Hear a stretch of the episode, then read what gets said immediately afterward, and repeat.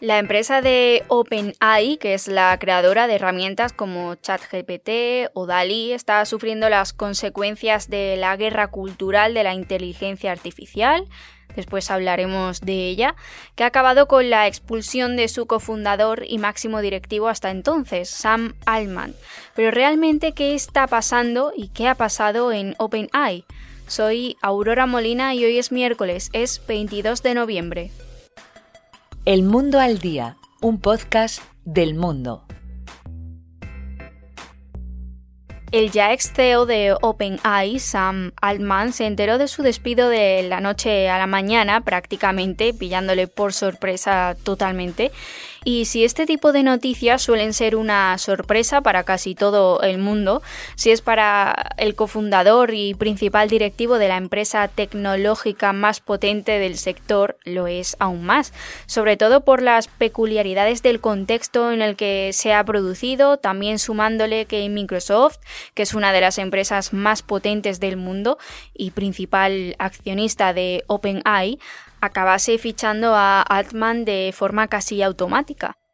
Esta historia que está causando tanto revuelo mediático la conoce bien mi compañero Ángel Jiménez, que es periodista en Atlanta, Estados Unidos. Hola Ángel, ¿qué tal? Bienvenido. Hola, muchas gracias por tenerme aquí.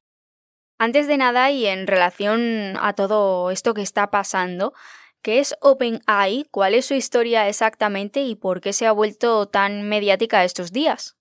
Bueno, pues yo diría que es una historia un poco compleja y nada típica de Silicon Valley, porque no es una startup convencional, es una empresa que nació como una organización sin ánimo de lucro con, la, con el objetivo de investigar y desarrollar herramientas de inteligencia artificial fuera del control de grandes compañías como podría ser Google, ¿no? Se funda en 2015, entre los fundadores está Sam Altman, pero también está, por ejemplo, Elon Musk, que luego se, salió del, del accionariado, pero en 2019 la empresa da un giro y se convierte en una empresa con ánimo de lucro, aunque con un retorno de inversión limitado. Los inversores no pueden ganar mm, cantidades ingentes de dinero, ¿no? Está capado para que no, precisamente para, para mantener esta idea de esta filosofía de que no son una empresa tradicional. También sabemos que recientemente han despedido a Sam Altman, el cofundador de esta empresa, de, de OpenAI. ¿Por qué exactamente este despido? ¿Qué, ¿Qué es lo que ha pasado? bueno, esta es la gracia de todo el asunto, porque no se conocen muy bien los detalles todavía, ¿no? Y el hecho del actual CEO interino, que es Emmett Shear, que viene de, otra eh, empresa muy conocida, que se llama Twitch, que es para streaming de videojuegos, eh, pues anunció una investigación también para tratar de entender cuál fue el proceso de, deliberación de la Junta para llegar a, ese despido, ¿no? Porque al fin y al cabo es, la compañía de moda en Silicon Valley ahora mismo, por sus herramientas, como tú dices, ChatGPT, pero también Dalí y otras muchas, y, Sam Altman era un ejecutivo bastante querido. Eh, pero bueno, a grandes rasgos, y por lo que ha transpirado ha sido un enfrentamiento entre dos formas de entender la empresa, entre dos grupos internos que, que viene de esta historia tan, que decía antes, tan poco común, ¿no? Hay una parte que es sin ánimo de lucro y hay una parte que es con ánimo de lucro y entre estos dos eh, eh, grupos hay una tensión constante, ¿no? entonces había un grupo que abogaba por hacer las cosas más tranquilas, estamos hablando de herramientas de inteligencia artificial que querían desarrollar las cosas con más cuidado, con, más salvaguardias por lo que pudiera pasar, y otro que es, digamos, el grupo que encabezaba San Alman, que era el CEO, el responsable, que abogaba por una, una, estrategia más comercial, más agresiva, por desarrollar las cosas más rápido.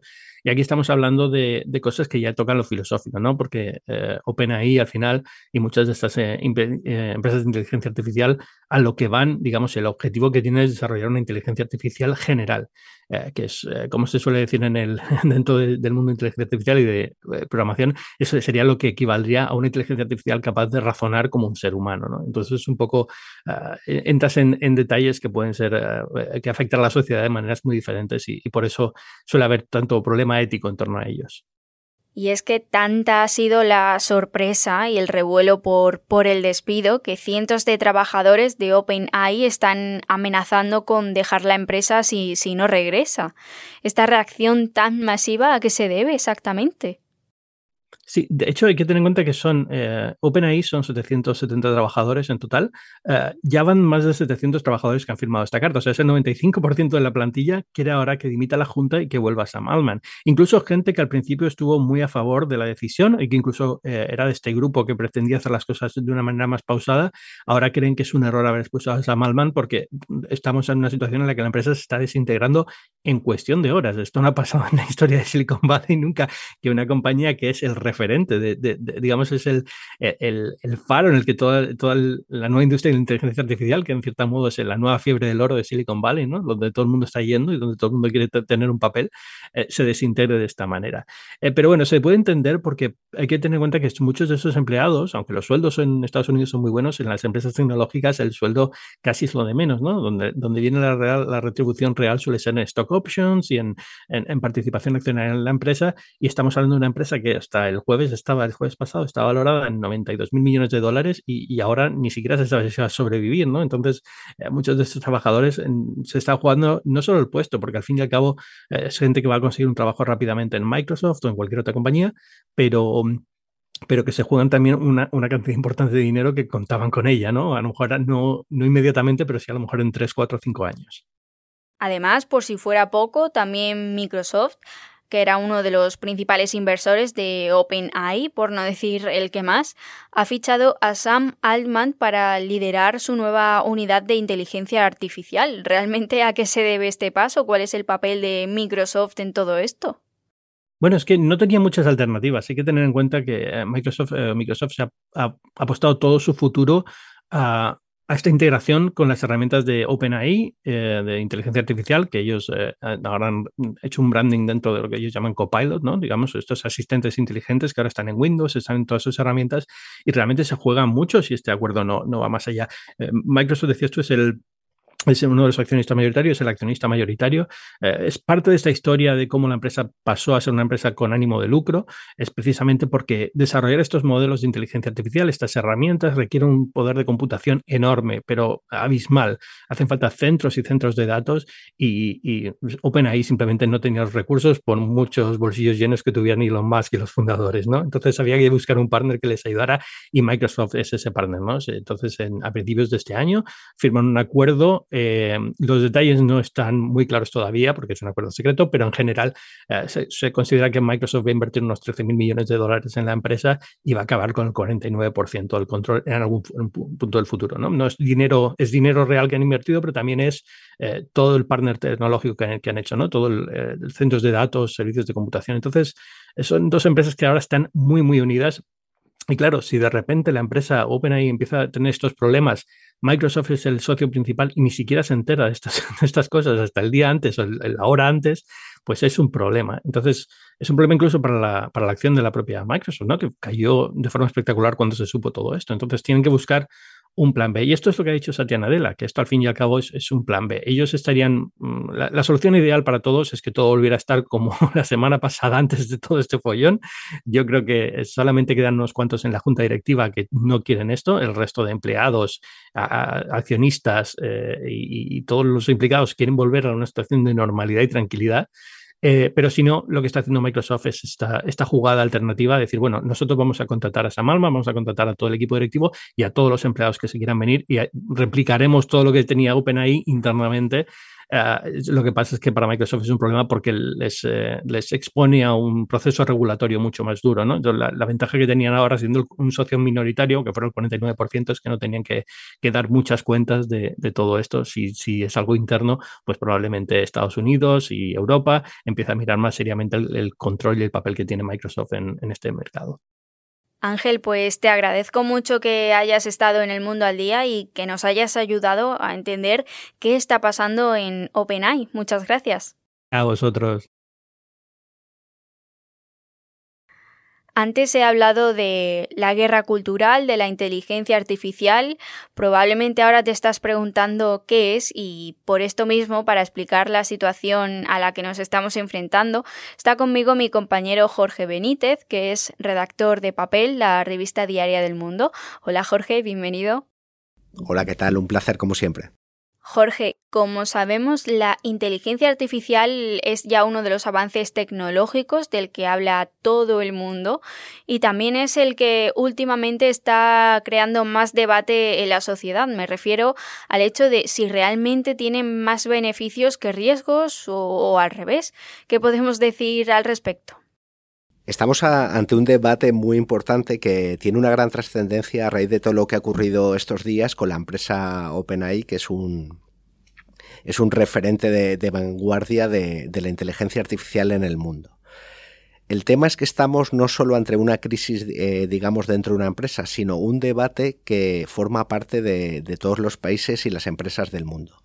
Me refiero a eh, la situación de la regulación de la inteligencia artificial. Ahí podemos decir dos corrientes que están enfrentadas en las grandes tecnológicas y, digamos eh, también en, los gobiernos de alguna forma, entre eh, los que están que son unos tecno-optimistas, podríamos decir, más libertarios en el sentido que consideran que cualquier regulación puede ser eh, nociva con el progreso y puede ser perjudicial y otros que son mucho más cautos, más alarmistas, que creen que la inteligencia artificial, si determinados aspectos, no en sí la investigación, sino determinadas aplicaciones no tienen un, un control regulatorio, pueden ser peligrosos incluso eh, para la raza humana. Entonces digamos que hay como dos fuerzas, como si esto fuera un juego de tronos entre las dos partes y se están enfrentando entre ellas. Entonces no se sabe muy bien quién va a ganar y quien gane, la tendencia que vaya a ganar, va a marcar sin duda el futuro de la humanidad en, el, en, los próximos años.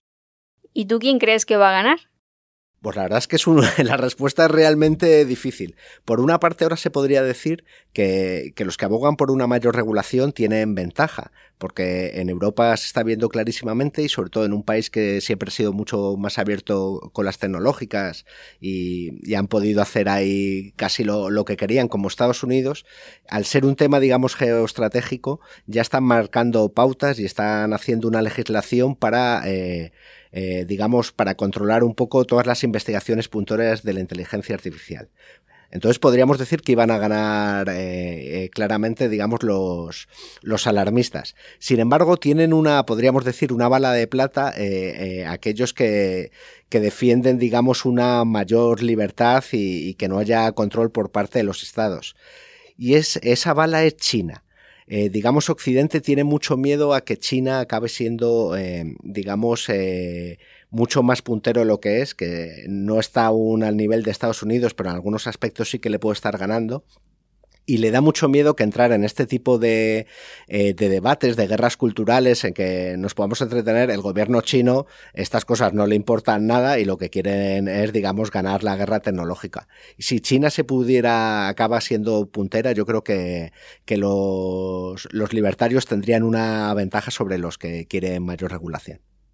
Esto es lo que está pasando con la inteligencia artificial y lo que se espera que pase en un futuro. Jorge, muchas gracias por estar en el mundo al día. Vale, muchísimas gracias. Ángel Jiménez y Jorge Benítez han hecho posible este episodio de El Mundo al Día. Te recuerdo que para escucharnos todos los días solo tienes que ir a elmundo.es, la web de El Mundo, y a las principales plataformas de audio. Ahí en tu favorita, la que tengas en tu móvil, en la que más utilices, en la que más te guste, tienes la opción de suscribirte. Mañana será jueves y mi compañero Javier Atard estará ya de nuevo por El Mundo al Día. Para mí, como siempre, ha sido un placer estar en este lado durante estas semanas. Muchas gracias y saludos de Aurora Molina. Has escuchado El Mundo al Día, un podcast del mundo